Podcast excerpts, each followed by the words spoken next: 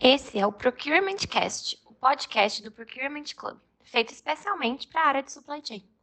Hoje você confere a entrevista com o Bruno Maranhão, cofundador do Instituto NK e diretor executivo da Abreme, sobre compras de MRO.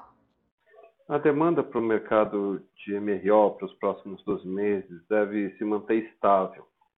É isso que as empresas têm percebido e espera-se porque no que se refere ao OPEX, uh, ainda deve uh, ter uma demanda considerável. Essa demanda não caiu em função da pandemia, porque a gente está falando de uh, material de manutenção, reparo, operação para manter a operação e a indústria não parou durante todo esse período, mas é, um, o, o, o CAPEX, o, o investimento é um ponto importante para o aumento uh, desse, desse fornecimento e uh, esse investimento não é esperado.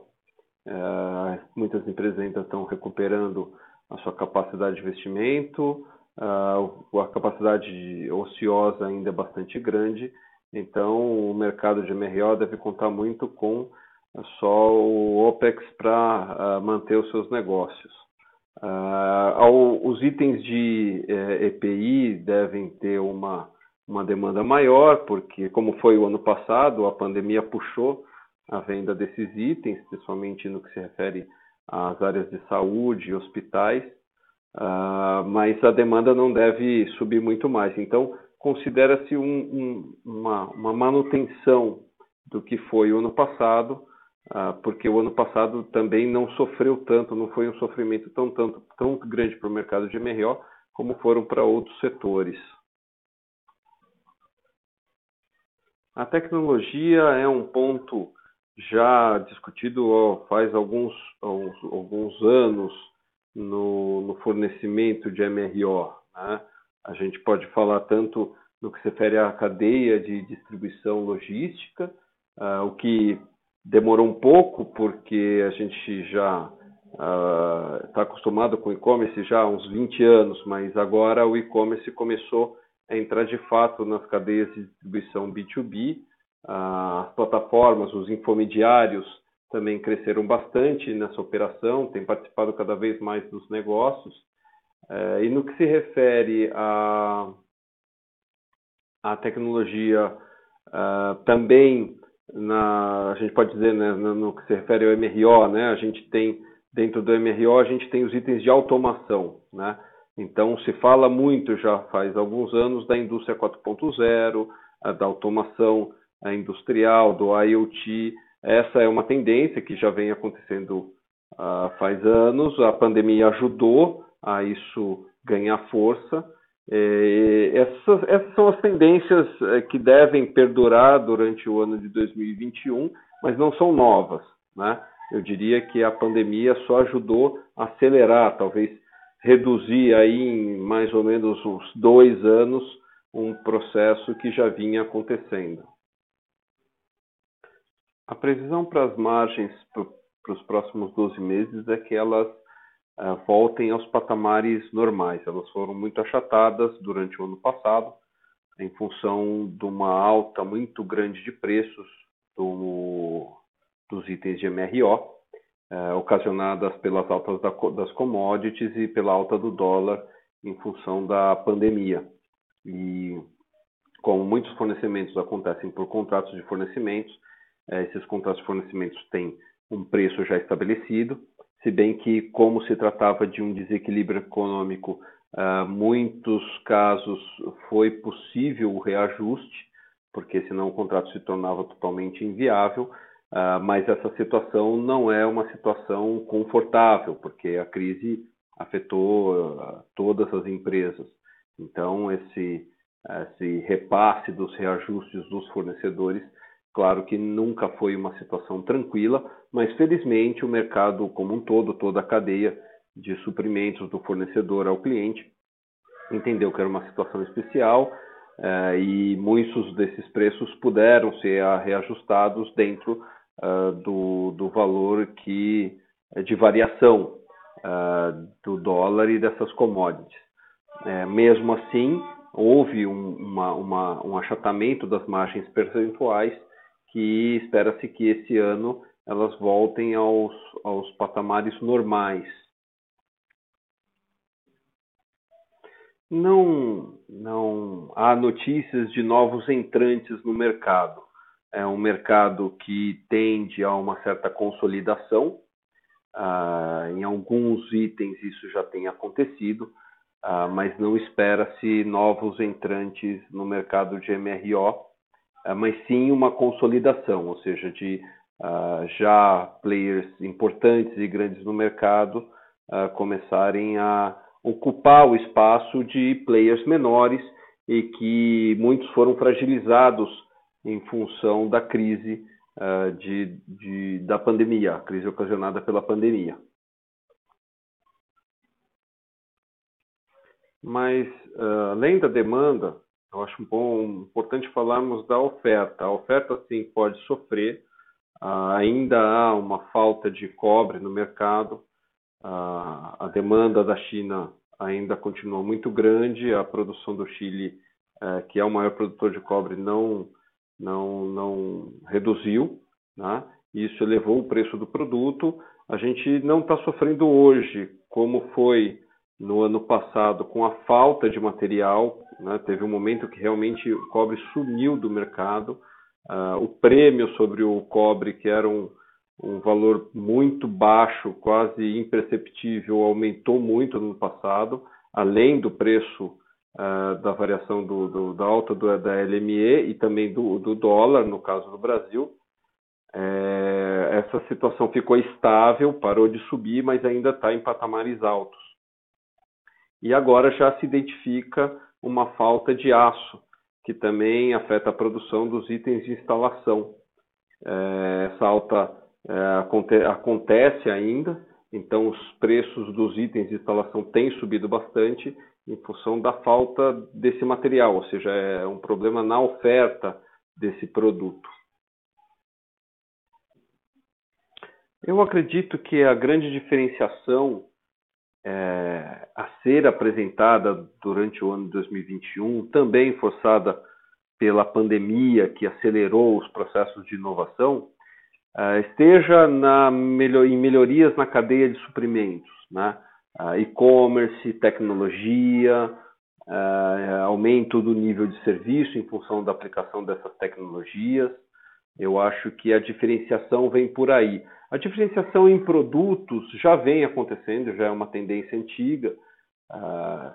são os movimentos no sentido da indústria 4.0, é, da iluminação LED. Então, todas essas tendências que já aconteciam foram um pouco mais impulsionadas pela, pela pandemia, mas acho que para os próximos dois meses, em função da, da, da necessidade de aumento de produtividade, a grande tendência mesmo vai ser a utilização de tecnologia para melhoria de processos e aumento do nível de serviço na cadeia de fornecimento de MRO. O mercado de MRO eh, já é bastante competitivo, né? Como muitos dos itens são itens comoditizados, então vive-se o mercado de MRO uma concorrência quase perfeita. Claro que há itens que, que proporcionam certa diferenciação, então nesses itens a concorrência uh, não é tanta em preço, né? Porque você tem a diferenciação permite que você consiga criar uma base instalada e até por isso as margens são maiores, mas infelizmente isso não é a realidade é, da maioria da, das operações de venda de MRO. Né? A maioria ainda são uh, itens uh, comoditizados e, portanto, uh, com uma dependência muito grande do preço, a concorrência baseada no preço. o que tem acontecido, muito provocado pelas empresas uh, com áreas de compras mais profissionais é que uh, o custo total tem sido um ponto de análise importante, não só o preço, não só o saving. Isso tem feito com que as empresas tivessem que competir não só uh, nessa concorrência de preço, mas principalmente uh, na oferta de nível de serviço, na oferta de inovação, na oferta de uh, orientação técnica, né? isso tem sido muito importante para o mercado porque você começa a a criar uma concorrência de maior nível, né?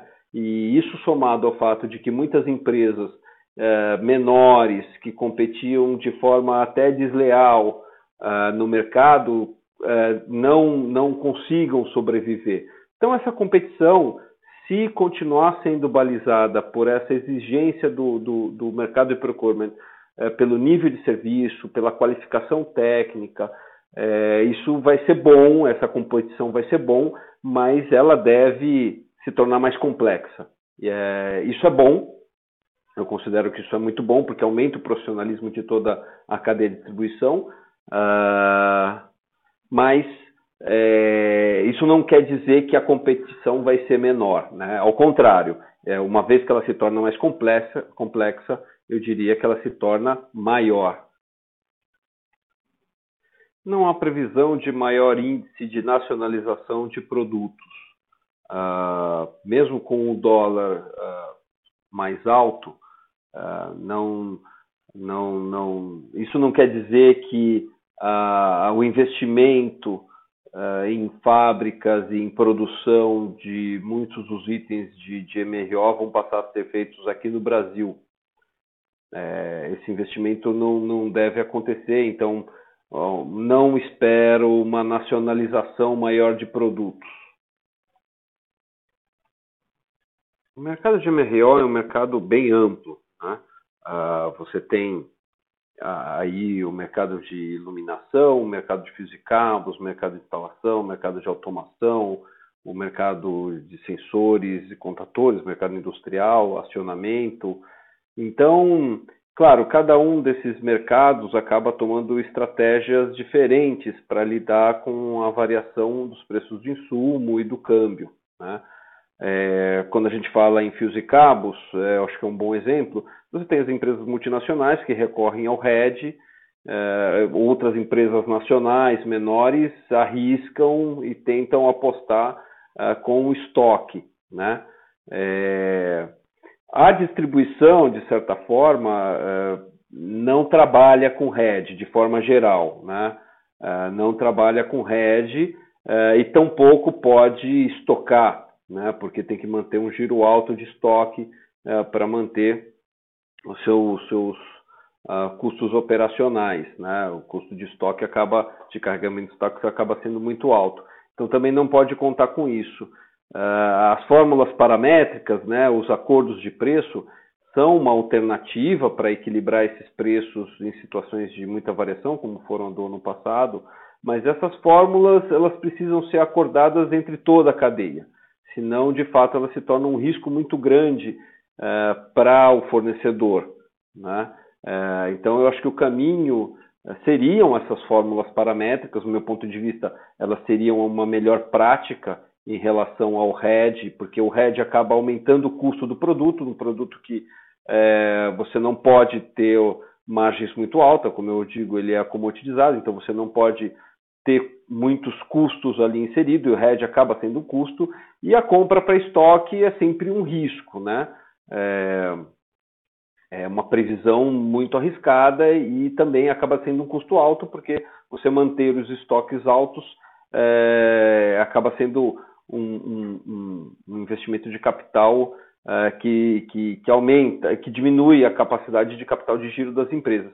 Então, no final das contas, o, as fórmulas paramétricas, os acordos de preço, seriam o melhor, a melhor prática, mas eu acredito que ela tenha que ser aplicada de forma paulatina, uh, alinhavando acordos entre toda a cadeia, porque é um risco muito grande um fornecedor, por exemplo, exclusivamente uh, firmar fórmulas paramétricas com um cliente uh, de contratos e na outra ponta ele não ter essas fórmulas junto com o seu fornecedor. Então, acho que isso é importante que a gente avance.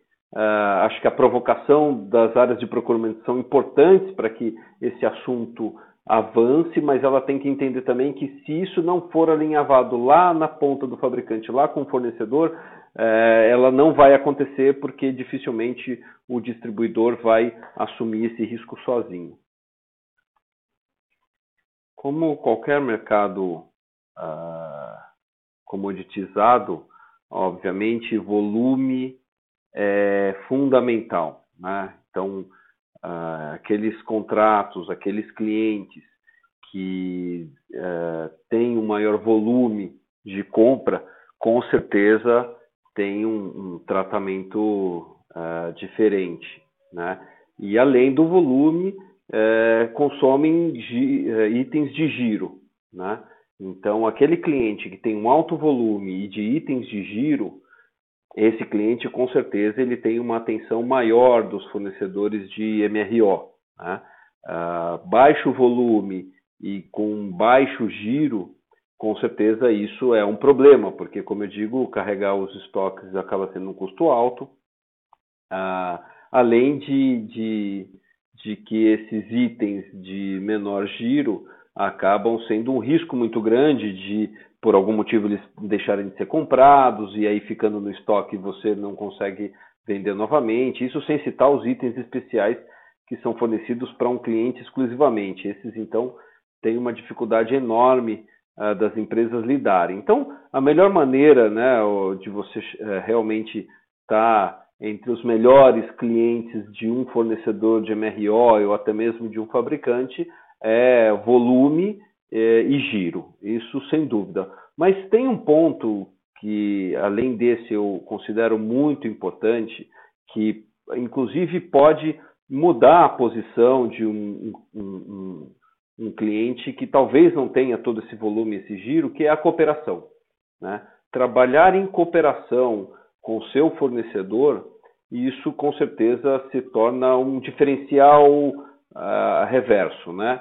Uh, um cliente que, que, que acaba tendo uma atenção especial porque uh, fica mais fácil de atendê-lo, fica mais fácil de colaborar com o seu negócio, mesmo aquele item que não tem alto giro e não tem alto volume, mas se trabalhar em cooperação com a tendência desse giro e esse volume aumentarem, é, sempre gera uma expectativa positiva. Então, eu acrescentaria como um item muito importante nessa análise, né? Claro que a gente está falando de negócios, então volume e giro continua a regra, mas é, é, a, a, a, cooperação é a cereja do bolo. Né? A cooperação pode fazer com que, de repente, aquele que não seja o primeiro um item em, em giro e volume, é, de repente o quarto, o quinto em giro e volume daqueles itens, mas se ele trabalha de forma cooperativa, com certeza ele pode até chegar a ter uma importância até maior do que aquele cliente que tem um, um volume alto, um giro alto, mas é difícil de trabalhar, não coopera, uh, não, não, não trabalha em conjunto com o seu fornecedor, uh, não uh, garante parcerias, não garante uma, uma, uma, uma, não tem uma visão de longo prazo para para sua cadeia de fornecedores. Então, a cooperação eu acho que é um, é um, é um ponto que eu, que eu gostaria de chamar atenção nessa relação. Como já foi dito, eu acho que a nova fronteira para toda a cadeia de fornecimento de MRO é o e-commerce. Uh, por mais que não seja uma tecnologia nova, mas eu acho que ainda há uma fronteira a ser ultrapassada no e-commerce B2B isso aconteceu, está uh, acontecendo uh, no último ano. Uh, a pandemia ajudou a acelerar esses processos. Agora, não, não, não, essa nova tecnologia não vai ser efetiva sem também que as empresas percebam a importância da logística para a cadeia de distribuição. Né? E aí eu coloco toda a cadeia de distribuição. Uh, sou um, um, entusiasta do nível de serviço, uh, da inovação e, e, e, da logística, porque é, sem a logística o e-commerce é, fica capenga, né? Você pode ter uma ótima plataforma, você pode ter a melhor tecnologia para integrar os sistemas, mas se aquele produto não chega onde tem que chegar, é, toda essa, essa tecnologia e essa essa experiência do usuário, por melhor que seja, acaba uh, sendo ruim, acaba sendo revertida uh, numa entrega ruim. Então, a logística e o e-commerce estão intimamente ligados. A logística, antes disso, já era importante, mesmo sem o e-commerce, mas se a gente está falando que a nova fronteira é, é o e-commerce sem uma logística eficiente, é melhor nem, nem ir adiante com essas iniciativas. No que se refere aos fabricantes, a, a tecnologia, as novas tecnologias vão no sentido da indústria 4.0. E isso é uma tendência que já vem acontecendo pelo menos há uns 10 anos lá fora, e aqui no Brasil, pelo menos há uns 5, 6 anos se fala, é, e essa tendência vai continuar. É, agora, a gente, com o leilão do, da, da rede 5G, com, com a proliferação do 5G, é, isso vai, né, deve aumentar, mas ainda, claro que depende de investimento, claro que depende de uma certa é, mudança no, no, no perfil das indústrias brasileiras, mas é, como essa tendência não vai retroceder, ah, porque a produtividade que ela traz é muito grande, não tem como competir ah, se as empresas não forem nesse sentido. Então, isso ah, deve avançar e, e essa tendência vai continuar ainda pelos próximos anos. Então, ao que se refere, no que se refere à oferta uh, de inovação por parte dos fabricantes, a gente está falando de automação indústria 4.0 definitivamente. Eu sei já de algumas startups que estão buscando operar nesse mercado de impressão 3D uh, ah, para aqueles itens de baixo giro, uh, o que é uma iniciativa muito importante. Uh, ainda estou vendo um movimento muito incipiente, como eu disse, são startups, essas startups talvez ainda não tenham encontrado um nicho de mercado promissor para isso, até porque elas entendem da tecnologia, uh, mas uh, não, não, não têm a visão apropriada do mercado para identificar as melhores oportunidades. Eu acho que as empresas, né, as áreas de procurement, a, a distribuição e os fabricantes de MRO é, se aproximando dessas startups, podem ajudar a esse desenvolvimento, trazendo uma visão de mercado melhor para essas iniciativas. Acho que é uma tendência, principalmente naqueles itens, como eu disse, de baixo giro. Né? Não são os itens, uh, não posso dizer que é uma parcela grande do mercado, uh, mas com certeza essa, essa a impressão 3D vai ajudar muito uh, no, no, fornecimento imediato desses itens de menor giro e, e de fácil produção. É, é, um item muitas vezes simples, mas que vai demorar 90 dias para chegar de um outro país. E nessas situações específicas, a impressão 3D é uma solução muito inteligente. Uh, falta um pouco, talvez, essa aproximação, passar a visão de mercado, né? quem já está no mercado passar a visão para as startups, as startups desenvolverem a, a tecnologia necessária. É, acredito, não, não acho que é uma tendência para os próximos 12 meses, é um período muito curto, mas é, acredito que isso esteja acontecendo e espero que avance cada vez mais. E aí, curtiu esse conteúdo? Para não perder nada, fique de olho nas redes sociais do Procurement Club. Sempre tem novidade para você.